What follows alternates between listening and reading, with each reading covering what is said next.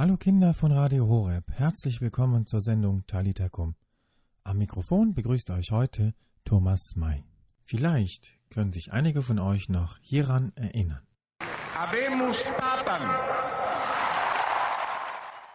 Dominum Josephum.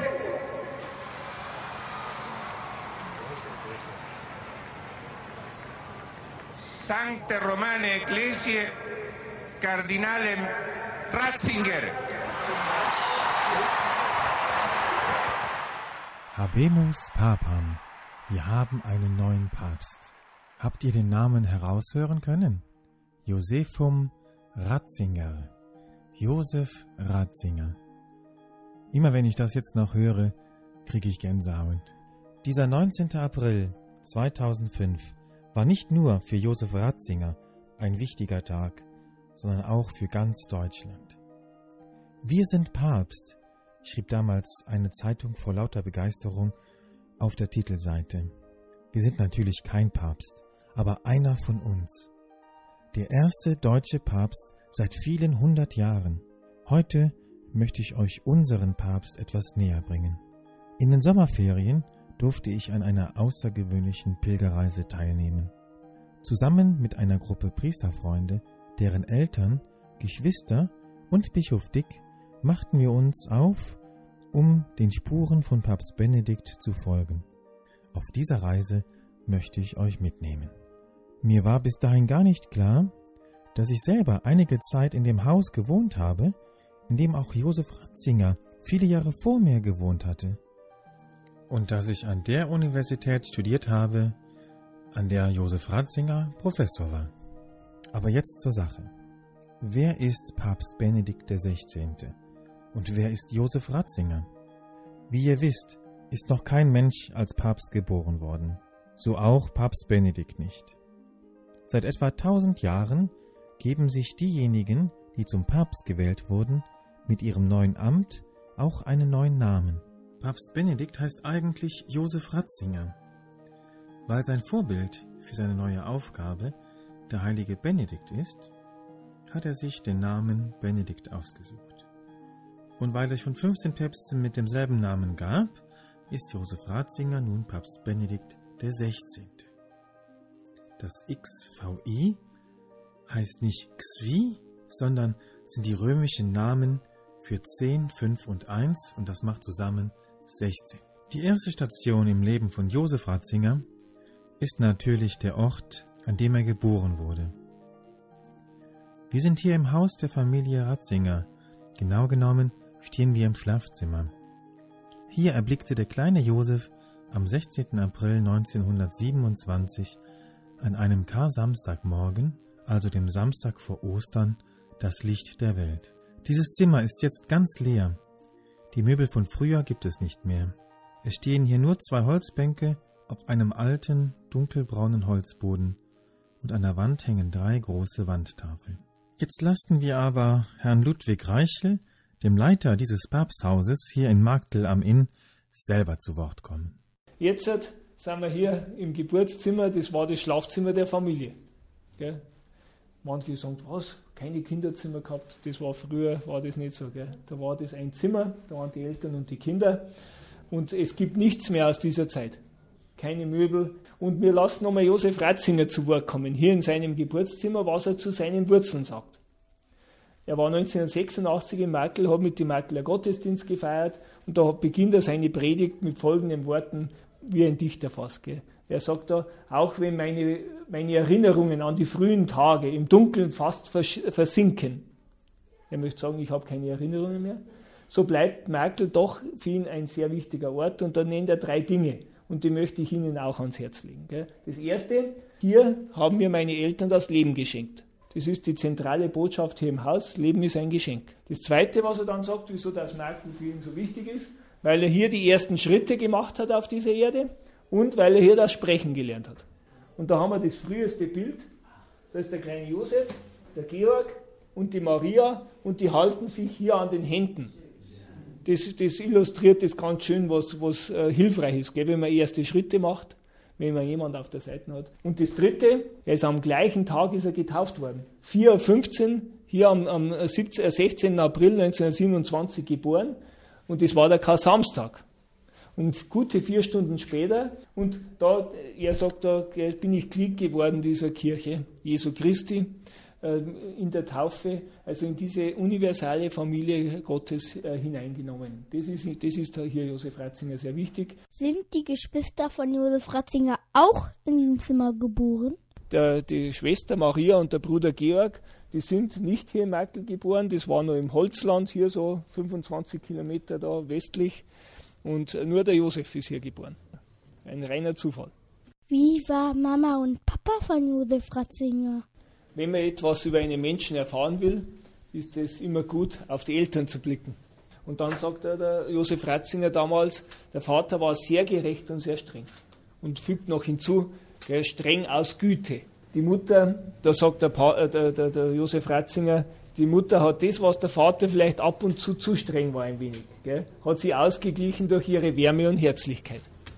Wir gehen mal rüber in den Nachbarraum und hier sehen wir so ganz klitzekleine Kännchen. Die sind so wirklich nur so Daumen hoch. Was ist das? Die Jugend hat schon gefragt, das sind Messkännchen, gell?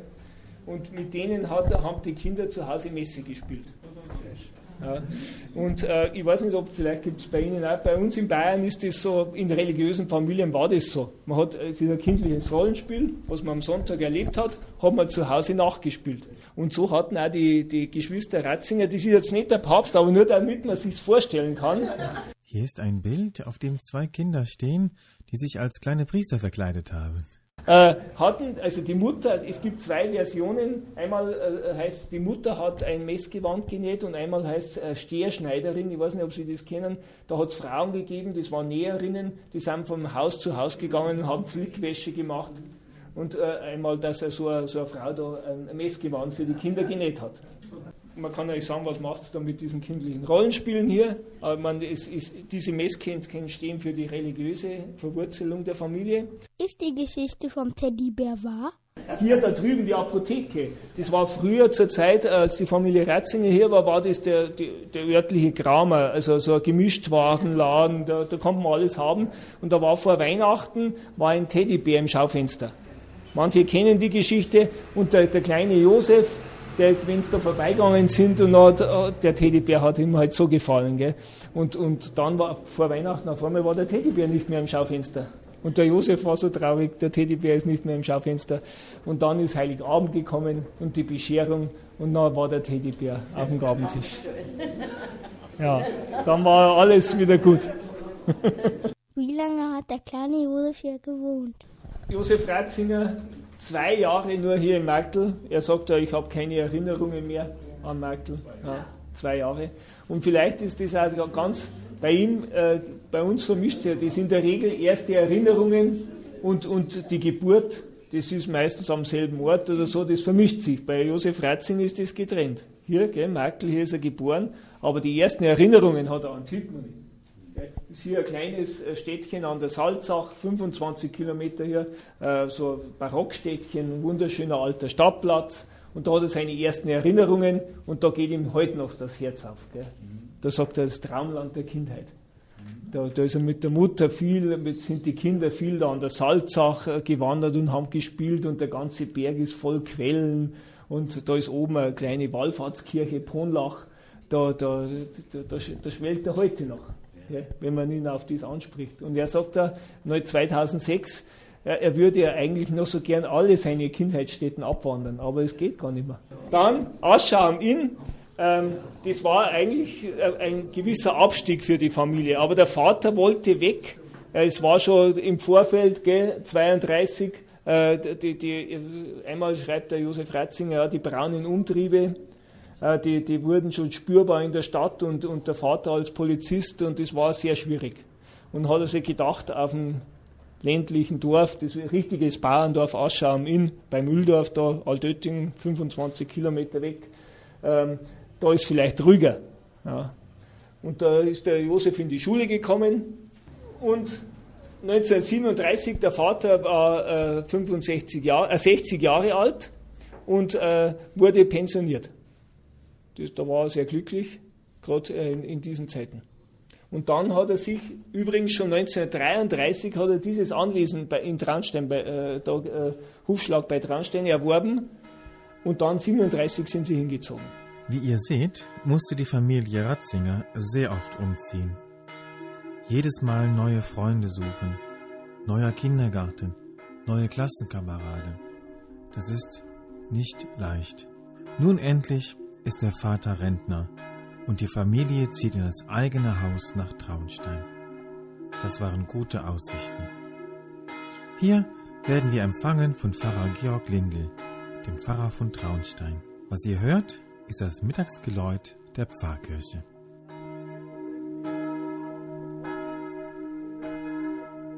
Als 37 ziehen die Ratzingers hierher, also die Maria, Georg und der kleine Josef. Die leben hier in Traunstein völlig unauffällig, völlig zurückgezogen. Sie werden es auch sehen, das Haus ist am Waldrand. Der Vater arbeitet nicht mehr, die Mutter ist sowieso von Haus aus, also eine klassische Hausfrau, wie es damals war. Und die Kinder gehen hier auf die Schule. Äh, die Schulen gibt es heute noch, wenn auch in veränderter Form. Also was damals diese Oberrealschule war, die der Josef und Georg besucht haben, das ist heute Teil des Landratsamtes. Deshalb ist auch der Platz davor umbenannt worden letztes Jahr in Papst Benedikt der 16. Platz. Der Landrat hier ist der größte Papstfan weit und breit. Also gingen hier zur Schule und das gehört damals wie heute zur Pfarrei St. Oswald. Also die Pfarrkirche für die Ratzingers war hier St. Oswald und die haben ja jeden Tag besucht auf dem Weg zur Schule. Und es gibt ja noch viele Leute, die sich daran erinnern und sagen, ja, die waren jeden Tag in der Kirche, halt sehr zurückgezogen, gingen rein, zu stillen Gebet, gingen mal wieder raus. Die waren nicht in Vereinen dabei, haben sich nicht eingemischt. Es war eh eine schwierige Zeit und die waren halt dann auch auf einer anderen Schiene, nämlich äh, das Klerikalseminar und äh, klar, in welche Richtung sie beide gehen wollen. Georg hat sich schon früh engagiert in Kirchenmusik. Hier war immer eine lebendige Tradition, nämlich Salzburger Kirchenmusik, also Mozart. Ja. Nix a cappella, sondern richtig mit Pauken und Trompeten, wie sich's gehört. Als es dann zur Primiz kam, äh, 1951, äh, kam es dann zu einem großen Kuriosum. Und zwar gab es zum damaligen Zeitpunkt ja drei Primizianten. Dieser Rupert Berger war der wichtigste. Warum? Weil er Sohn des damaligen Bürgermeisters war. Also das war der Sohn des Bürgermeisters. Weil er der wichtigste, ist ja ganz klar. Und er bekam natürlich am Sonntag nach der Priesterweihe die große Festmesse hier um 10 Uhr mit Pauken und Trompeten. Dann der zweite, am Sonntag drauf, war dann der Georg Ratzinger. Der war auch eher schon relativ bekannt, weil er sich eben im Kirchenchor so engagiert hat. Er war schon Organist und er war im Chor dabei. Der war bekannt. Auch Riesenfestmesse, die er selber ausgesucht hat. Es kam der kleine Josef, der so unbedeutend war. Ja, als schüchterner, äh, zurückhaltender Knabe. Jetzt muss man den anderen unterbringen. Nochmal einen Sonntag warten ging nicht. Also nimmt man doch den zweiten Sonntag her, wo um 10 Uhr der Festgottesdienst ist halt in der Früh um sieben. In der Früh um sieben war hier immer Jugendgottesdienst. Ja, man höre sich das mal an. In der Sonntag früh um sieben Jugendgottesdienst. Und dann hat der kleine Josef Ratzinger eine bescheidene Betsingmesse. Ja, die haben aus dem Magnificat wahrscheinlich oder sowas damals gesungen. Wie das damals hieß, weiß ich gar nicht. Also ohne, ohne Pauken, Trompeten, ohne Chor und Orchester. Ganz bescheidene, brave Messe. Die anderen beiden haben ihm levitiert und er hat dann seinen Bruder wieder levitiert äh, bei der 10 Uhr Festmesse. Interessiert sich der Papst noch für Traunstein? Der Heilige Vater liest jeden Abend den Lokalteil der Traunsteiner Zeitung, ja, als Entspannung. Ja. Nun machen wir einen kleinen Abstecher und fahren circa zwei Kilometer hier durch Traunstein zu dem Haus, in dem die Familie Ratzinger gewohnt hat. Das Haus gehört einer Familie.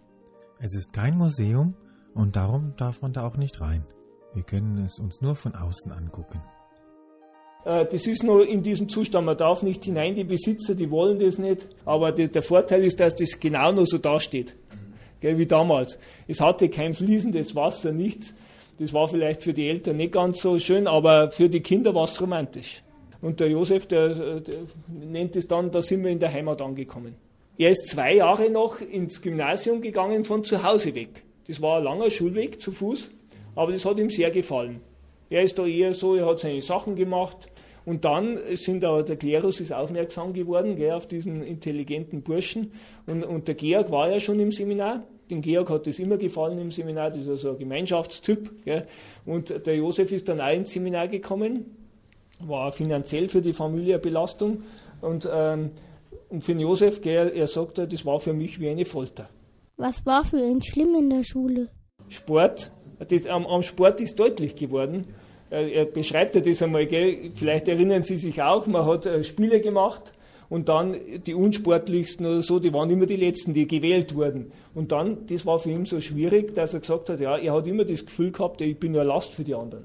Ja, das, war, das gehört da dazu, zur Folter. Gell? Aber auch, er war eher so gewohnt, seine Dinge zu machen und jetzt muss er sich da einfügen gell, in so eine Riesenbande von Burschen. Das war für ihn schwierig. Und dann ist weiter mit den schwierigen Dingen gegangen, neben den vielen Freuden des Alltags natürlich, äh, dass er dann mit 16 Jahren ist als Flugabwehrhelfer noch äh, eingezogen worden. War dann zwei Jahre noch äh, im Krieg. Das ist Kapitel Nationalsozialismus, ist ein wichtiges Kapitel auch bei Josef Ratzinger, weil das dann so klar zutage tritt, 1945. Gell. Für Nationalsozialismus bedeutete, man darf nicht denken, man darf auch nicht sagen, was man sich denkt. Gell? Es war paraliturgisch, es war gottlos. Das hat er erlebt.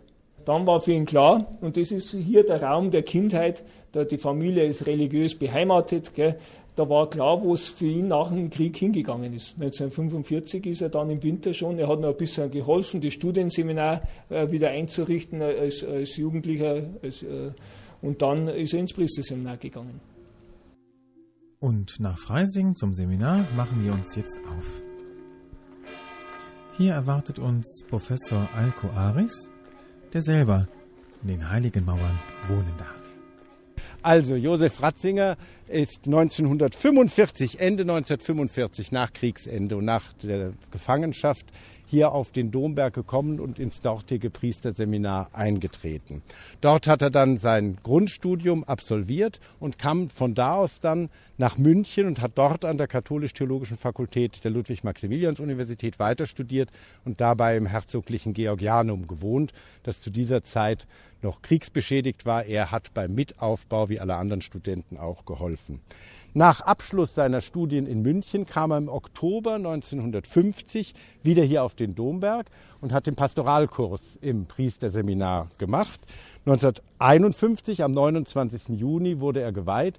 Die Bilder, die man im Internet sehen kann, die Filme zeigen ihn, wie er hier über den Domhof geht und dann, wie das heute noch üblich ist, und dann in den Dom einzieht. Einziger Unterschied zwischen damals und heute ist, dass es heute zwei Weihekandidaten sind, während es damals 44, 44 waren. Also, dann kam eine verhältnismäßig kurze Kaplanzeit, erst eine Aushilfe in Mosach und dann kam die Kaplanszeit in Heiligblut in Bogenhausen. Und dann kam er 1952 schon wieder zurück auf den Domberg und hat dann als Dozent hier im Priesterseminar gewirkt und Präfekt für die ähm, Studienkurse. 54 wurde er dann zum Vertreter des Lehrstuhls für Dogmatik ernannt und damit wechselte er die Seite des Domhofes, nämlich aus diesem Gebäude in dieses Gebäude. Ähm, da oben in den Fenstern, also im zweiten Stock, die vier Fenster, das waren der Hörsaal, in dem er als junger Dozent seine rasch begeisternden Vorlesungen gehalten hat. Dann zog er 1955 aus dem Priesterseminar um in den Lerchenfeldhof. Das ist auf der Rückseite des Domes, das schauen wir uns nachher noch an, ähm, wo er dann mit seinen Eltern und später auch mit seiner Schwester Maria in einer gar nicht so großen Wohnung ähm, gewohnt hat. Dann im Februar 57 erfolgte endgültig die Ernennung zum Professor und dann kam 1958 schon der Ruf nach Bonn, also die Heimat, die Josef Ratzinger hier auf dem Domberg gefunden hat, die vielen wechselnden Orte, ähm, die die Familie durch den Beruf des Vaters sozusagen durchlebt hat, die haben hier einen neuen Ruhepol gefunden und er selber schreibt in seinen Erinnerungen, dass sie, als sie in die Wohnung hinten im Lerchenfeldhof zogen, zum ersten Mal wieder als Familie richtig zusammenlebten. Und dadurch schwebt schon ein Glanz über dieser Zeit auf dem Domberg. Und diese familiäre Heimat, diese familiäre Geborgenheit, die er hier auf dem Domberg erfahren hat, gerade in der Zeit, als er um die Habilitation kämpfen musste, das dürfte wohl einer der Gründe sein, warum dieser Domberg für ihn so eine ganz entscheidende Bedeutung hat.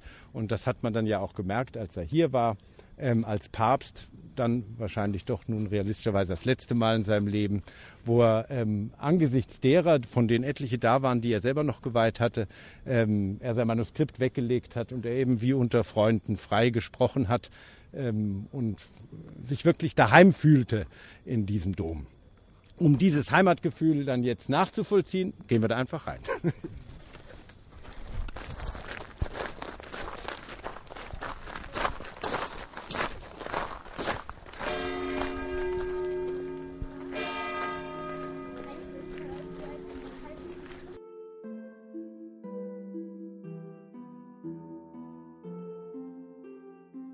Wollte Josef Ratzinger immer schon Papst werden? Oder wie kam er dazu? Und äh, es ist aber anders gekommen und das ist, glaube ich, ein durchgehendes Thema, gell, dass man manchmal sich was vorstellt gell, und plant und dann kommt es doch ganz anders. 1977 ist der Nuntius zu ihm gekommen und hat ihm eröffnet, er ist vorgesehen als Erzbischof von München und Freising und er hat äh, sofort spontan abgelehnt. Er hat gesagt, das, das kann ich nicht, ich bin Professor, aber ich kann... Äh, ich bin kein Fachmann in organisatorischen Dingen, ich kann keine Diözese leiten. Und dann äh, hat er sich ausgebeten, er möchte mit seinem Beichtvater nochmal sprechen und ist da, zu, schreibt er in seiner Autobiografie, ist er zum Beichtvater gegangen und dann war fest der, äh, der Überzeugung, der Beichtvater sagt, er hat ihn ja gekannt, nein, das ist nichts für dich, gell? sollst ablehnen. Und der Beichtvater hat aber gesagt, ja, das müssen Sie annehmen. ja, dann ist er Erzbischof von München und Freising geworden und äh, Johannes Paul II. Äh, hat er Josef Ratzinger schon gekannt und er hat ihn mehrfach bedrängt, er solle nach Rom kommen. Und nach dem Attentat äh, ähm, auf ihn äh, hat er wieder angefragt, konnte er nicht mehr Nein sagen. Und dann er ist er als Präfekt. eine Bedingung gestellt. Er hat also Bücher schreiben darf. Und dann dachte er, er war sicher, dass der Papst das natürlich nicht genehmigen könnte. und dann sagte er, nicht wahr, dann hat er, als der Papst, der hatte sich erkundigt, hat er gesagt, ja. das geht doch. Sagt, dann hatte ich keinen Gegengrund mehr. Genau, ja. also das Bücherschreiben. Ja, ja, ja. Das, das macht er heute noch. Mit 75 Jahren gell, hat er den Ruhestand eingereicht, dann hat der Papst nochmal gesagt, ja, solange ich Papst bin, ich bin schon alt und krank, äh, da machen Sie das noch, hat er das gemacht. Und dann ist der 19. April 2005 gekommen gell, und der weiße Rauch ist aufgestiegen und wieder war es nicht so, wie er das wollte. Kinder, Jugendliche in der Ausbildung. Man, man, sagt, ja, du musst einen Plan haben, was, was du alles vorhast und wie, wie, du das anpackst und so. Das ist die eine Seite der Medaille. Die andere ist, dass man vieles nicht in der Hand hat. Und das, das, glaube ich, kann man hier gut lesen, auch bei Josef Ratzinger.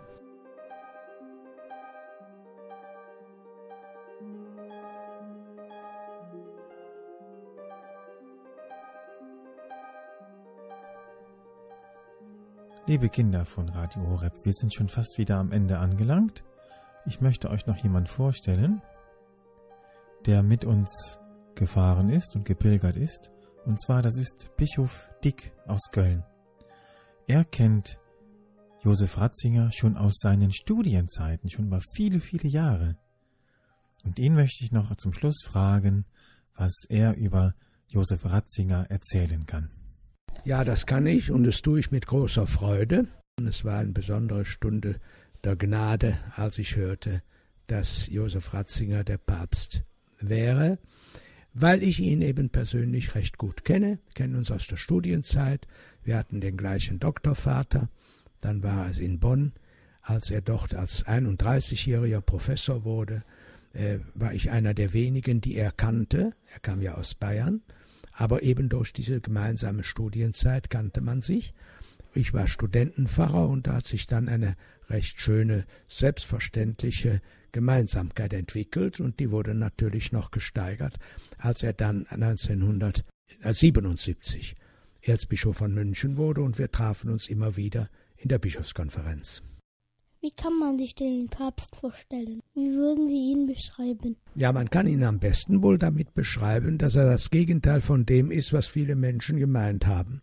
Als er als Kardinal in Rom die Leitung der ganz wichtigen Behörde hatte, die also dafür sorgen muss, dass in der Kirche Jesu Christi keine Falschheiten kommen, da hat man ihn, weil er ganz klare, klare Linie hatte, gerne den sogenannten Panzerkardinal genannt. Er würde also wie ein Panzer einfach nur seine Meinung durchfechten oder seine Überzeugung einbringen. Ich habe damals immer schon gesagt, wer das sagt, hat noch keinen einzigen Satz mit diesem Kardinal gesprochen, denn er ist genau das Gegenteil. Ein äußerst bescheidener, demütiger und auf sich selbst überhaupt nicht bedachter Priester und Bischof und Kardinal gewesen. Und man kann es jetzt auch merken, da wie er Papst ist, er hat schon genau das getroffen, als er nach der Papstwahl zuerst eben vor den Gläubigen auf dem Petersplatz erschien und gesagt hat, ich bin ein einfacher Arbeiter im Weinberg des Herrn. Er hat nicht irgendeine Besonderheit in dem Sinne, dass er ja sich auch nur in etwa einbildet, etwas Besonderes zu sein, und dabei ist das Besondere, dass er was Besonderes ist. Haben Sie ein Beispiel, wo Sie daran festmachen können, ähm, dass er so gütig und freundlich ist zu den, zu den anderen Menschen? Ja, er hat mir mal gesagt, als er in Rom äh, als Kardinal dann sagte, na, du musst dir vorstellen, äh, ich bekomme in, in, der, in Rom dann die schlimmsten Vorfälle in der Weltkirche. Und das gibt es eben leider, dass irgendwo etwas ganz falsch gemacht wird und dann muss er eingreifen. Und er versucht das immer in einer ganz großen Milde und Verständigungsbereitschaft. Das äh, zeichnet ihn besonders aus. Wie war das früher, als Sie Studentenpfarrer waren? Da war er der Professor. Äh, schon damals hoch angesehen. Ihm ging schon der Ruf voraus, das wäre ein ganz ausgezeichneter Professor, sowohl der Kenntnis nach, wie in der Art, wie er vortrug. Damals war er übrigens, äh, da wirkte er so jung, dass manche Leute meinten, er wäre erst ein Theologiestudent. Und die weißen Haare, die er heute hat, die waren damals pechschwarz. Als er einmal in einem festlichen Gottesdienst die Predigt hielt, wurde ich nachher gefragt, seit wann dem Theologiestudenten schon predigen dürfen. Haben Sie schon als Josef Ratzinger Papst da gesprochen? Oh ja, schon häufig. Und äh, ich kann ihm nur sagen, ich bin einmal auch bei ihm äh, privat eingeladen gewesen und hat, mit, hat ein Abendessen gehabt. Und da hat er mich schon begrüßt und hat gesagt, und jetzt sprechen wir wie in alten Zeiten. Und äh, es war auch wirklich so. Ich habe nachher gesagt, also wenn er mir nicht in seiner weißen äh, Kleidung gegenüber gesessen hätte, das Gespräch und der Verlauf des Abends war so, wie äh, es war, als er Kardinal war und auch vorher, wie, als er Professor war. Da ändert sich gar nichts. Haben Sie noch ein gutes Wort für uns Kinder? Was für uns wichtig ist, das ist, dass der Papst eben einen Auftrag hat, den Christus der Herr selbst zuerst dem Petrus gegeben hat. Und damit haben wir eben einen, der wirklich im Namen Jesu Christi uns belehren kann und uns begegnen kann. Und wenn das so einer ist, wie jetzt Benedikt XVI., nicht wahr, wo das allein natürlich auch von der Sprache her so einfach ist, kann man nur sagen, es ist großartig. Und das ganz Wichtige, was er immer wieder betont, er bittet um unser Gebet. Er weiß, wir können nie Amtsführung und sowas von einem Papst einfach erwarten aufgrund seiner menschlichen Fähigkeiten, er braucht die Gnade. Und ein Wort zitiere ich immer sehr gerne, auch schon als er noch gar nicht Papst war, als ich 1975 Bischof wurde, war Professor Ratzinger noch nicht Bischof. Und dann hat er mir einen sehr lieben Gratulationsbrief geschrieben und schrieb dann am Ende, ich werde für Sie beten, denn das ist ja die beste Weise, dass Wünsche in die Tat umgesetzt werden. Dieses Wort fand ich so köstlich. Und das, die letzte Begegnung, die ich mit ihm hatte vor einem guten Jahr, wo er dann auch unsere kurze Begegnung damit beschloss, dass er sagte, beten wir füreinander. Das sehe ich auch als das Wichtige an. Nicht nur, wenn man den Papst gut kennt, sondern überhaupt, wenn man ein katholischer Christ ist. Für den Papst beten. Liebe Kinder, bevor jetzt Bischof Dick zum Schluss das Gebet aus dem Gotteslob für unseren heiligen Vater betet, verabschiede ich mich an dieser Stelle. Ich hoffe, dass ihr unserem Papst Benedikt etwas näher gekommen seid. Ich jedenfalls bin total begeistert. Ich wusste schon vorher, dass Josef Ratzinger ein außergewöhnlich kluger Mensch ist. Ich habe es jetzt so richtig erfahren, dass er auch ein sehr gütiger, bescheidener und sehr gläubiger Mensch ist. Ich danke Gott für unseren Papst. Ihr könnt die Sendung nochmals ungekürzt als Podcast nachhören auf www.horeb.org. Dann lasst uns jetzt gemeinsam beten. Allmächtiger, ewiger Gott, du hast deinen Diener Benedikt in die Nachfolger des heiligen Petrus gerufen. Stärke du mit deiner Gnade seinen Dienst, damit er uns ein guter Hirte sein kann. Durch Christus unseren Herrn. Amen. Danke. Geben Sie noch zum Schluss den Kindern den Segen. Gerne. Der Segen des allmächtigen Gottes, des Vaters und des Sohnes und des Heiligen Geistes komme herab auf euch und bleibe bei euch alle Zeit. Amen. Amen. Danke sehr.